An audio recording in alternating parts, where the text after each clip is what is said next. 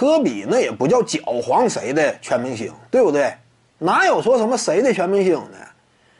当时可能说啊，很多球迷呢，啊，出于对于篮球之神迈克尔乔丹的这样一种尊重与认可呢，再加上早年间那会儿啊，说实话，科比呢也是初出茅庐，斩获了一定的团队成就，但联盟地位远远达不到迈克尔乔丹那种层次。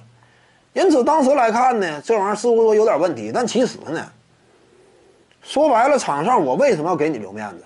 我对你与你的尊重，最好的做法是什么？我是让你赢啊，我让你过去。那说白了，我是看不起你，我是看你老了，我是可怜你了。那这个其实深层次你深挖的话，它反而是一种不尊重，对不对？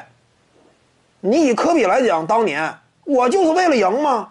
哪有说轻易的？我看到有一定的翻盘希望，我不抓住呢？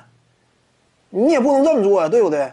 所以呢，一谈到什么当年最后一次迈克尔乔丹全明星赛呀，现在客观的说，那不叫狡猾，那只能说呢，时代的发展规律，后浪推前浪。你最后一年那会儿啊，你对于比赛的把控能力啊，相比于那些晚辈。那些崛起的新星，能力上有点力不从心了，这是现实吗？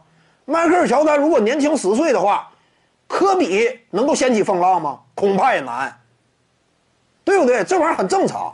所以从现在理智的眼光来看，科比那不叫搅黄谁，恰恰相反，我给予你最大的尊重，我才全力以赴。只能说事实证明，那会儿乔丹老了，新一代的这一伐球员呢？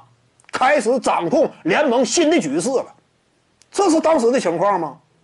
这很难说是什么搅黄。你看迈克尔乔丹呢，对于科比什么态度？非常认可，发自内心，嗯，这样一种感觉呀。哎，这似乎说，甚至某种程度上讲，对于迈克尔乔丹来说呢，科比真就是给他一种接班人的感觉。为什么？科比从哪儿迎来的这样一种迈克尔乔丹的尊重呢？那就是球场之上，我从不手软，这是最大的尊重，对不对？尊重也是互相的。各位观众要是有兴趣呢，可以搜索徐静宇微信公众号，咱们一块聊体育。